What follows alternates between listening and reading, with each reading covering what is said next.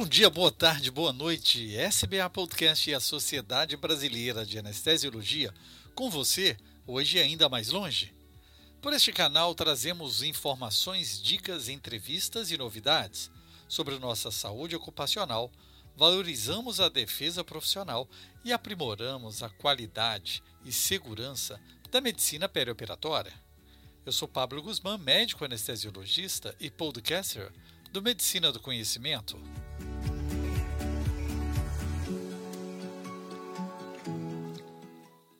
EDAIC, Diploma Europeu em Anestesiologia e Cuidados Intensivos, é um exame multilingüe realizado em duas partes, abrangendo as ciências básicas relevantes e assuntos clínicos apropriados para um especialista em anestesiologia.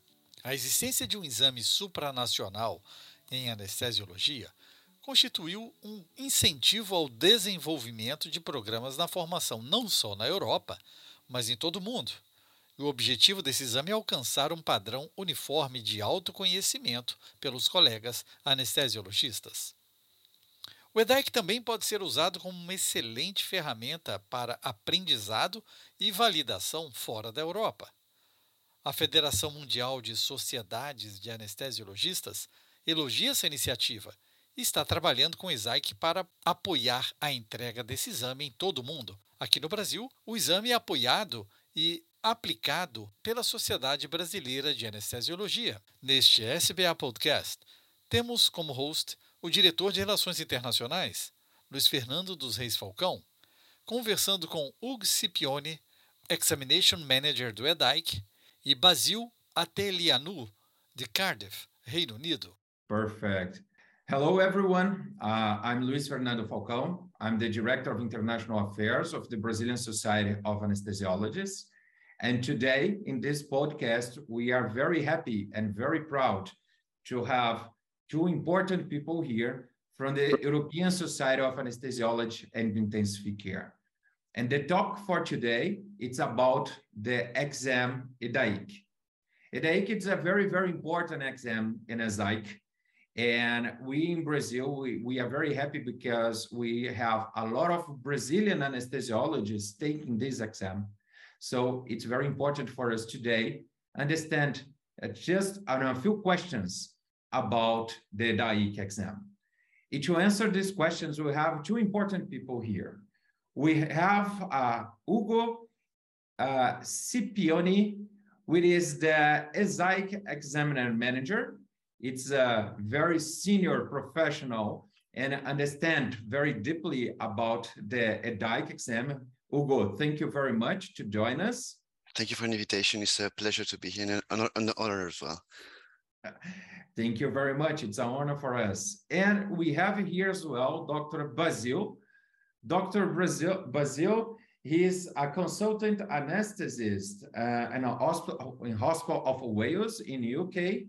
He, is the chairman examined uh, examined committee, and it's a member of the board of the European Society of Anesthesiology and Intensive Care. Dr. Basil, thank you very much to join us today.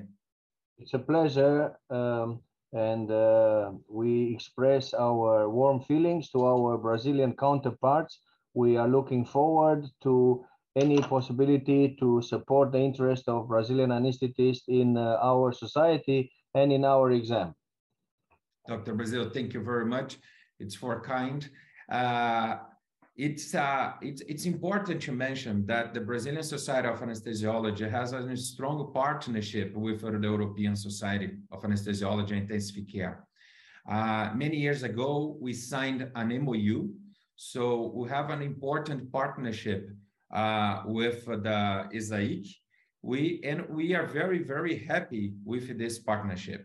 We strongly believe that this is a win-win initiative and uh, EDAIC, it's one of these uh, initiatives uh, with Brazil. So thank you very much for your time. Thank you very much for opportunity to spread a little more about the exam among the Brazilian anesthesiologists. So, and to start, we have a list of questions that we, we, we look at that the many uh, doubts about the Brazilian anesthesiologists about the exam. So I will do those questions for you and feel free, Hugo, Dr. Basil, uh, to answer. And the first question is, uh, how does the exam works? What is the steps from the registration to the certification? Sometimes many anesthesiologists has this doubt because they wanted to take the exam, but uh, they don't know where they take the exam or how to proceed, how to subscribe uh, to take these exams. So, Hugo, what is the process Yes. from the beginning until the certification? Yes, thank you so much, Dr. Falcao. So um, before anything, I, think it's good t- for the auditors to repeat the structure of the European examination. So there are two examinations that have to be passed to obtain the European diploma. The first one is called the Part 1 exam. It's a written examination. It's uh, made on multiple choice questions. And there is a second examination simply called the part two examination. And this is an oral examination. Okay. So both the part one and the part two, the written and the oral have to be passed to obtain the European diploma. Okay. So registrations for all our examinations take place online during a period of one or several months. And during the registration process, candidates have to upload the relevant certificate for acceptance. So for the part one examination, that will be uh, their diploma in general medicine. And for the part two, for the oral examination, that will be the specialist diploma in anesthesiology. Okay, so the candidates can try as many attempts as they want at part one and part two. Okay, but they must pass both parts to obtain the European diploma. And once they have passed the part one, if they fail at the part two, they don't need to repeat the part one again. So they pass part one, this is acquired. And then in due course, when they can, they are specialists, they can take part two and pass the part two. Is that uh, satisfying as an answer? Is it clear? Perfect, perfect. Sounds sounds perfect. Yeah. So the part one, it's online. In the part two, it's a face-to-face exam, right? Uh, so in, in terms of the format, maybe Basil, you want to say something? I just uh, I just wanted to add a bit. So requirement.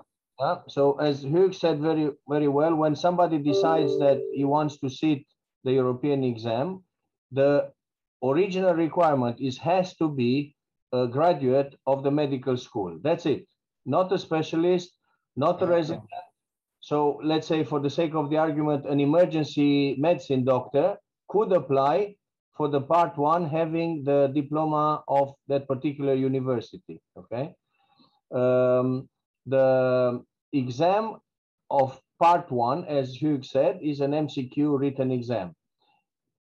The vast majority of this exam for many many years now from 1984 was a paper written exam a paper mcq Okay. in the in the years before pandemic we started to implement uh, a new format which was uh, an online part one.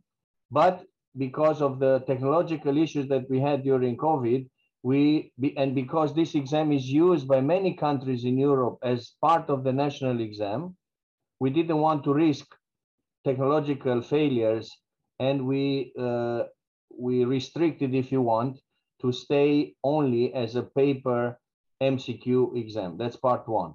Now, in the future, we might relaunch easy by easy the online version, depending on our provider, depending on some technology, etc., etc. So, part two is uh, yet again uh, a, a multitude of combinations in the sense that traditionally was a face-to-face exam. So the the winner of the part one would be invited to part two, which is a Viva exam, is an oral exam. This has uh, four different Vivas of 25 minutes each, each of them with some specification. We will go into details a bit later. Typically in the morning, the two of them would be um, basic sciences Vivas, and in the afternoon would be uh, one anesthesia and one intensive care. Then because of the COVID and the fact that there were enormous restrictions of traveling, et cetera, et cetera, for both the examiners, uh, staff, and candidates, we transformed it into an online exam. So in the last two years, we um, we had to we had to adapt really, and it was quite. I could promise you, there was quite challenging to be able to to to change this huge exam. It's a very big exam into an online format. So most most uh, of our exams were in Zoom online. Uh, this year, because there were uh, a bit of easy, easy uh, sort of traveling in relation to COVID, we restarted a minority of the exam as face-to-face. and we tried also a combination of hybrid exam in which uh, we have like uh, the examiners together, but the candidates still online. So this is the situation with the two exams. Perfect. Thank you very much, uh, Dr. Basil. So it, it's very interesting to see that uh, now is considering to to relaunch the the online examination, especially for us in Brazil, uh, for logistical reasons reasons, of course. And at the same line, the second question is for the for the EDAI part one and the part two as well if you want to apply, but in person, in which countries this we can apply the exam? I imagine that will be a list of uh, a place, but where the anesthesiologist can see and can find those places. So you you're talking about the centers where the candidates can go and take the examination physically. Exactly. Okay. So, um, well, currently in Brazil, we have uh, four centers uh, for the part one examination. And uh, let me try to name them. So they would be Rio de Janeiro, Florianopolis, Fortaleza, and Sao Paulo. Sao Paulo. Yeah. Voila. So that, that's that's the four centers in in Brazil. Uh, of course, if they live uh, elsewhere in the world, we also have uh, centers. Well, in South America, we have some centers in other countries, we have a lot of them, of course, in Europe and some of them in Asia and Northern Africa as well. And uh, the list is available on the on the ESAIC website. Wow. That's for the that's for the part one. For the part two, as Basil has explained, well, we have some uh, face-to-face centers, but we also offer the part two examination online. So I think Basil here, you can say if you agree with me, but I think it's good to highlight that this option is probably very relevant for our uh, Brazilian friends because uh, they can choose between a variety of dates. So they can take the, the exam online. Normally next year we will offer at least 12 dates uh, online. So that would be very convenient. Uh, and also the fact that we don't need to uh, take the whole European examiners to Brazil saves some costs. So this also offer, allows us to offer the same costs for all the candidates. So yes, excellent. And uh, I could just add to what Hugues um, mentioned is we were to a certain extent stressed and worried when we launched the part two online because we didn't know how well that will work, how the invigilation would be done, etc., etc. To our uh, satisfaction, uh, it proved that the online uh, format for part two was exceptionally popular with the younger generation, with the younger generation of examiners as well. And in relation to our link to Brazil, the advantage, a part of uh, the cost savings by, by having the possibility of uh, doing the exam online is you don't have to loculate yourself to one center. You could pick and choose dates all over the year, number one. Then we launched the exam in Portuguese, which is a new thing, or relatively new thing of the last uh, year or two. So that's yet another advantage for, uh, for the Brazilian. And, and thirdly is the fact that um, you the calendar is such that is spread all over the year. So you don't have to necessarily uh, say that, oh, I want to go only in Athens, in Greece in October. Now you can have uh, almost 20, 20 venues, so-called venues online where you can pick and choose. But obviously, if somebody is living in those countries and prefers to, to be examined in person, that's fine. I mean, the, there is an equal chance for everybody to apply for the exam when the when the part two is open, and uh, there is a there are deadlines very clearly explained on our website. Uh, here I'm making a little bracket. I invite everybody who is interested in uh, the exams to uh, approach our website, and then there is there uh, a sub chapter about education and a sub chapter of this especially dedicated to the exam. And truly all the information, even more than we mentioned here, about the dates, about the fees, about the, the um, timelines, about the uh, deadlines of applying, about uh, options for the calendar of next year, etc., etc. Everything that is really uh, relevant for the both parts of the exam is there. Perfect. So to take the exam, you even don't need to travel from Brazil, right? You can uh, apply the, in the these four centers here in Brazil that uh, Hugo just pointed out, and we can have the face-to-face, the the DAIC part two, the face-to-face, no, sorry, the online, the part two. So, and even better, Dr. Brazil, Basil, if you can take the exam in Portuguese, uh, if you have some dates in Portuguese, I, I strongly believe that this is even better. Uh, so perfect, thank you.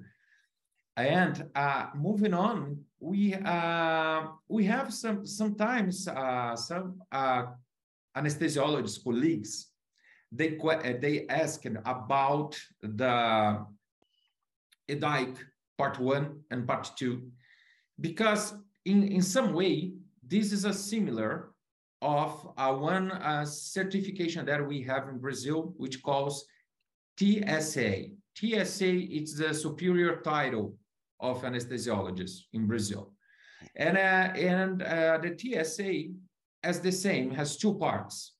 And the part one, it's it's a, it's a multiple choice questions, and the part two, it's a face to face, it's a oral exam as well. So in some way, it's a ex, it's similar.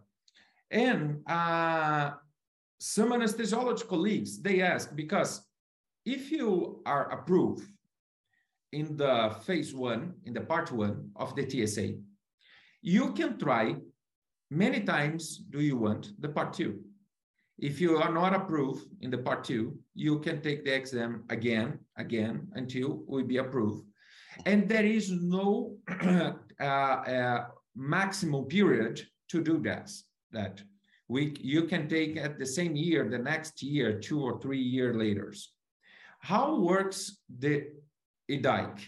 If you are approved in the part one you can take many times the part two until you will be approved, or you, if you are not approved in the part two, you need to take again the part one. How, how does it work? Um, if I may answer this one, um, there is no there is no limit. So the first thing to say is um, after you pass the part one, you can have as many attempts well, actually, you can have as many attempts for part one and then as many attempts as you want for part two. And there is no obligation to retake part one if you did if you fail the part two attempt. So once that you pass the part one, that is cleared. That is valid for life. And then you can apply as many times for part two. There is no limit. The, for instance, the FRCA in, uh, in the UK gives you six attempts. So after six attempts, you have to see the specialist, etc., etc. Uh, in with us, with the DAIC, you can take the part two as many times as you want. Okay, so that is one thing to say. In relation to um, comparison with the T TSA, okay, um, I presume you could create an equivalence between our exams, and that has to be uh, agreed at the political level. I could give you the example of the equivalence between the FRCA, which is the fellow of the Royal College of Anesthetists in the UK, and the DAIC. Good or bad, you can you can debate if this is a, a, reasonable compromise or not. We decided to, uh, for instance, a, a full FRCA, part one and part two, would be exempted from the EDAIC part one. So he just has to do EDAIC part two. And the other way around, if you are a full EDAIC, so part one and part two EDAIC, you are exempted from the FRCA part one, and you just have to stay to sit the final FRCA. Okay, there are some there are some exceptions if we go into the small details, but uh, as a general rule, this is the the way we we uh, agreed. And the reason for that was that every national society wanted to have a bit of feeling of this foreign candidate. So they wanted to have still an exam or a way of assessing of this exam, even, even if he has the prestigious full EDAIC.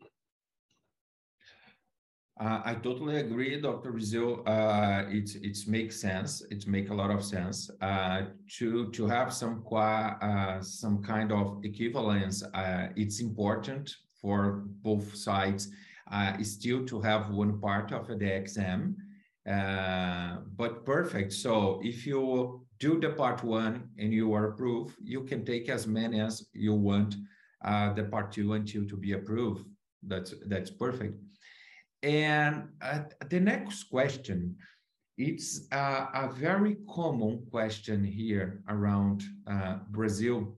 Sometimes a lot of colleagues asking us, and you don't, you don't, we don't know the, the, the answer because we know that EDAIC, it's an exam, it's the European diploma from ESAIC, which is a big society and which represent many different countries in Europe.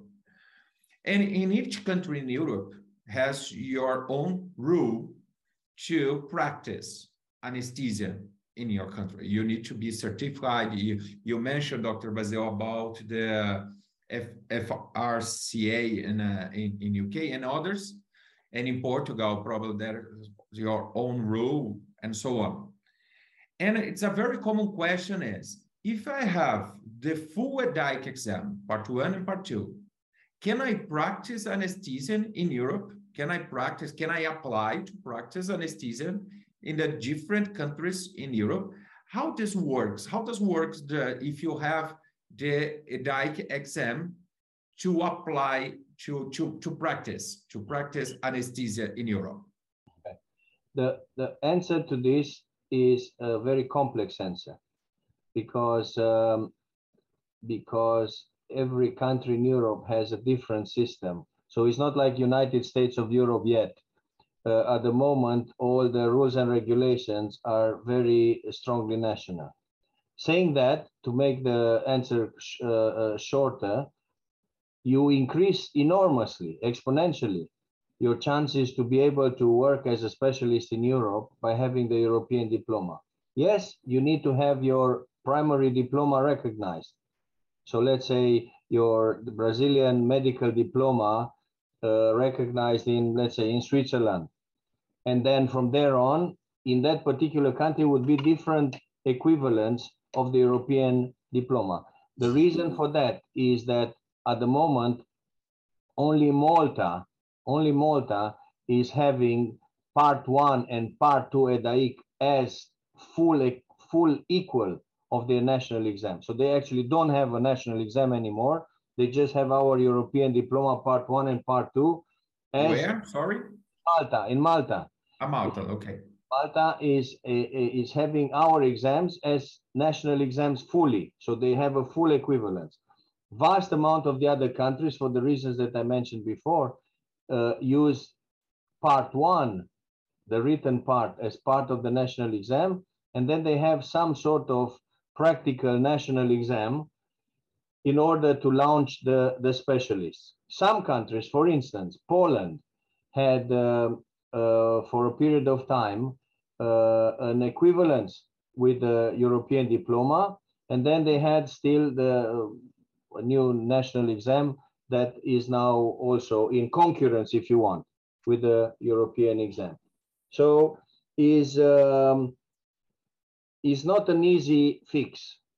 Uh, the, the, let's say the Brazilian anesthesiologist who wants to apply to work in Europe will first have to pass the requirements of their medical degree.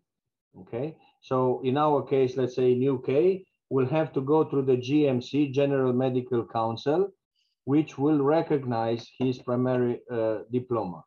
Then there will be other requirements in relation to training. Uh, did this person uh, have a system of internship at the end of the university before launching anesthesia? Or so on, each country with their own thing. And then there will be countries which say, oh, you have the full EDAIC, um, you probably probably have to have a language exam and uh, uh, you're a specialist so it's just a matter of running the papers through the ministry of health equivalence recognized and then they can um, work on that so uh, really it's a huge range of of recognition but generally to be a daik is highly regarded and increases exponentially your chances to to work in uh, in Europe. Perfect. Uh, I, I could imagine that the answer was complex because many countries, many rules, right? So, but it's important to mention that if you have the the full dike, part one, part two, your chance increase a lot to to apply as a uh, anesthesia practice uh, in in those different countries. Uh, so I have another, I have another example, maybe a bit more relevant on overseas example. So a lot of Egyptian doctors, where the daik is very popular, want to go to work in uh, in the Gulf countries, in the Emirates, and uh, the ones who have the European diploma are applying for the senior consultant position, and they have a, a, a practically is just a, a paper exercise as opposed to an ordinary Egyptian doctor who doesn't have the European diploma and wants to go there, we will be considered, not even uh, employed, as a specialist, which is one level lower, if you want. And we will still be uh, uh, invited to pass the European diploma in order to become uh, the, the boss of the department or yeah. Uh, in a senior position. So yeah. this is a sort of relevant example in the sense that two overseas, two overseas uh, uh, uh, territories use the European exam in order to select excellence in anesthesia. Yeah, it's it's a, a, it's a very high qualified exam. There is no way to not to use right because you can select a very good uh, person. So it's a, a very well structured exam. Here in Brazil, we, we don't have this problem with TSA because to apply for the TSA, one of the requirements, uh, you need to be specialists in anesthesia. So you need to have the title from the Brazilian Society as a specialist in order to apply for the TSA. So uh, you, you, we don't have this problem if, if I have TSA, if I can work as anesthesia practice here. Uh, but uh, the second part is very similar. When you have the TSA, it's around, uh, it's less than 10% of the anesthesiologist has a TSA. But when you, you applied for the, uh, when you have the TSA, you, usually you can uh, achieve uh, more high states in some anesthesia groups or some hospitals or some place to work. But uh, this is not a rule. This depends on the each anesthesia group, each hospitals. This is the individual policy. But uh, uh perfect, perfect. Uh, I just wanted to add something here which wasn't said before. Um, yeah. Yes, you are allowed to sit the part one just being a graduate of a medical school. But we recommend that people should have some anesthetic experience before they approach the exam because there are many specialized questions that you wouldn't be able to do them at the beginning of your training. So that's one. I think uh, we mentioned of one or two years, if I remember, for part two, one. At least. Mm-hmm. Two, okay. Then part two is, as you said, you have to be a specialist of that particular country or or you can be a resident of the last year of the training system so in other words is is acknowledge that to actually be able to see the part two, which needs, you know, experience in cardiac, in neonatology, in all sorts of domains, you have to be pretty senior. You have to have significant experience. You cannot, you cannot sit the exam at the beginning of your training. That's, I wanted just to add this. Yeah, it's, it's an important question. This is an important point. Thank you very much. Uh, moving on, we have an, a, a, a, common question as well. If to, uh, we know that in uh, ESAIC, you have many different uh, memberships membership types, right? You have the active member, you have the affiliate member, the training member, and so on. One special type of membership for us is the individual society member, right? Because Brazilian society as as a society member society from uh, to the ESAIC, we have the possibility to have the individual member society. Uh, and the question is, to apply for the EDAIC, what kind of ESAIC member you need to have to, or we need to be a member of the ESAIC to apply for the DIC? Basil, should I answer this one? Yes. Okay, so um, actually it's not required at all. So you do, you do not have to be a member of ESAIC to register for the for the European uh, diploma.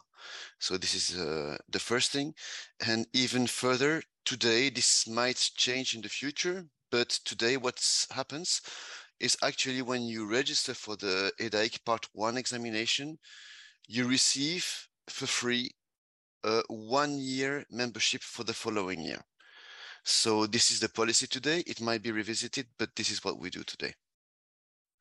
Very nice and very interesting. It's the other way around, right? Yes. You don't need to be a member to take the exam. If you take the exam, you you are you will be a member for one year. Yes. It, it, very nice very very nice very inclusive. This is this is good. And my final question uh, i think it's an important question. It's uh, it's important to spread this message. It is why it's important to have the EDAIC certificate for the anesthesiologist? I would like to to listen from you both. Uh, for instance, I will apply the dike, but what this it is important? It's actually a very easy question, but it's actually a very philosophical question.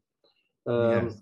Personally, I always looked at because I'm I'm. It happens that in my younger years I had both the European exam and the British exam and the Romanian exam, I look at the European diploma as a as a diploma of prestige. I cannot quantify that in the sense, yes, you, you will get better work opportunities. Yes, uh, in many countries will be recognized as a substitute for the national exam. But altogether, the main, the main for me, the main dimension of this exam is, is prestige. Um, this in in the secondary secondary we have an example. I mean Hughes could uh, help me. I think we have uh might be quite brazilian actually. Is a is a doctor of 70 something years old who is sitting every year the exam to prove that he still remembers uh, and we he has knowledge. Yeah. yeah? Yeah we had we had a case like this yeah. Yeah. So uh, um, otherwise it's it's a matter of uh, progressing through the specialty and uh, you know getting the equivalents for your day-to-day work. Uh, at the moment we don't have an we never even if we recognize uh, the, the the prestige of the DAIC, we never had a direct link between let's say academic progression and and the European diploma. It was welcome to have the European diploma, but didn't necessarily interfere in your progression in parallel with your duties. If you wanted to become a professor of anesthesia or etc. etc., uh, that that is just uh, a coincidence. If it exists, is a coincidence. Is not a requirement. It, we could actually look into that because uh, I think there is a there is an avenue to to open. Um, Hughes, you want to add something? I, uh, I, I, we have this, for instance, we have honestly, we have this discussion about the award ceremony. Okay, so the award ceremony uh, is now hundreds of uh, EDAIC um, successful candidates who are coming to the uh, Euro anesthesia of next year to receive in person their diploma. And there are voices in the society who, in which you can imagine now after COVID, etc., there are all sorts of financial implications. There's a lot of, it's a huge workload for the staff to make all this diploma. But a lot of the diplomats are considering that particular moment the highest point of their career. So is the most prestigious uh, occasion in which you receive on the high stage of the European society the diploma of excellence of the exam in front of your family and friends and children and etc. So for them is the, the, the, the moment of the life. And that's how it should be, as far as I'm concerned. Yes, if I can uh, comment a bit further on this one. Yes. So um, indeed, I think Basil, you have very well explained the, the point of view of the holder of the of the European diploma is basically is very good for the CV. I think it opens some doors, and uh, it's always good to to refresh one one's knowledge and to to challenge uh, the knowledge and to to try to to be at the top of the of uh, the knowledge. But also, I think it's important to mention that at the end of the day, it's also beneficial. We hope for the patients, um, because uh, of course all this uh, continuing medical education, uh, all these diplomas, all these standards are for a reason, and of course is to increase uh, patient care all around the world. So of course this is also for the the level of the specialties is really important too. I think. Yeah, I think if I can uh, a summary, uh, it's it's a professional achievement, right? It's one of the highest professional achievement. Exactly. and you, will be better because you are approved some high very qualified exams. And uh, as dr basil and you Hugo's pointed out uh, it's good for your cv because it's different if someone some someone has the the certification an european certification from from another it's not a regulatory uh, problem, but it's uh, the professional activity, right? A professional achievement. So uh, perfect, perfect. I think it it's uh, as Dr. Basil said, it's it's a easy answer, uh, but sometimes it's a little philosophical because at the end of the day, what we want is to do the better for our patient and if you are better, better prepared, better qualified, we will do better for our patient at the end of the day. Perfect. Uh, Dr. Basil, Hugo, thank you very much for your time. And I, I would like that you could send for us a final message for the Brazilian anesthesiologist. Hugo, if you can start, and later okay. Dr. Basil. Uh, just a final message for the Brazilian anesthesiologist. Yes. Uh, well, I would just say uh, muito obrigado. I'm really happy that we have this uh, uh this uh, connection with uh, with different um, societies in, in in Brazil. is really really appreciated. We're really open, so don't hesitate to send in your questions we're there to help you. Um, maybe this has already answered a lot of questions, this, this podcast, I hope, but don't hesitate. We're, we're here to, to help you. Thank you. Dr. Basil? Before I'm saying my kind and warmest things to, to all the Brazilian anesthetists, I have a question for ourselves. And this is to add the completion of this podcast that you could edit later is about the preparation for the exams. And we, we have three, three entities that we didn't discuss uh, here. So one of them is called OLA, Online Assessment, which we sell as a formative assessment tool and as an excellent preparation for the exam. This is an identical format online for uh, the same design like the part one. And uh, this is run in April to give you six months of uh, preparation for the final exam. So you, you take the OLA, uh, which is actually very, very affordable, 50 euros. They give you a full breakdown of your results. Ah, I have to learn a bit more statistics. Okay, and I have six months before the exam to put this in order. So this is one. More than that, we launch now the home online assessment. So you can do this assessment Uh, over two weeks, roughly around April, May, from the comfort of your own computer at home in preparation for the real exam. That's one. We also have something of the past that is not so popular as it was before. It's called the in-training assessment. So this is identical with the part one, done in the same day like the part one in September, but it's just a training assessment. So a year, let's say a year before you want to sit the proper part one, you do the in-training assessment. Then six months later, you should do the OLA, and then you sit down the part one. So this is the second entity. And in preparation for all these exams, we have now the basic and clinical sciences course, which is a yet again an online course, which looks to be very, very popular, which touches the main subjects that they are asked in the exam about the renal physiology, about the uh, anesthesia for special sort of syndromes, etc., etc. So especially done for both sides, basic and clinical sciences, to help with the exams. I didn't want to just for the completion of this uh, podcast because people asking about how can I how can I uh, what is the the the silver line from the registration to the certificate, and this is uh, more practical if you want a more practical way of preparing for the exam. So thank you very much. It's a very important topic, how to prepare for the exam. Thank you very much, Ed. Otherwise, I'm just joining Hughes to say that truly, truly, and sincerely, we are delighted about the interest that the, the Brazilian anesthesiologists have for us. And uh, we will reciprocate this with the promise that we will do as much as we can to help anybody from Brazil individually or the Brazilian society as a whole into helping them to have uh, the best deal possible with the European diploma and in general with the European society. Dr. Brazil, thank you very much for the kind words. Uh, Hugo, the same. Thank you very much.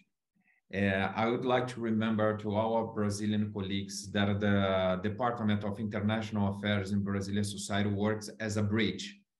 What, what we wanted to do is to connect and to all Brazilian anesthesiologists that they have the interest in to apply the, the EDAIC exam or to do the course, the basic course or the OLA or uh, those uh, preparation and have any kind of questions. So feel free or to access the the, the ESAIC website and to, to speak directly with Hugo, or we can you can contact us in the Brazilian Society and uh, for sure we will work as a bridge doing the, this connection.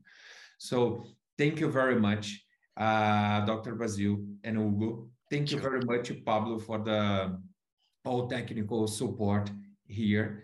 And i would like to mention that the brazilian society is very very happy with this partnership. And we hope that uh, this partnership can be much more stronger for in, in the next next year so thank you very much for your time. Thank you. Thank you so much. Thank you. Take care. Thank, Thank you. you. Thank you very much. Do the work.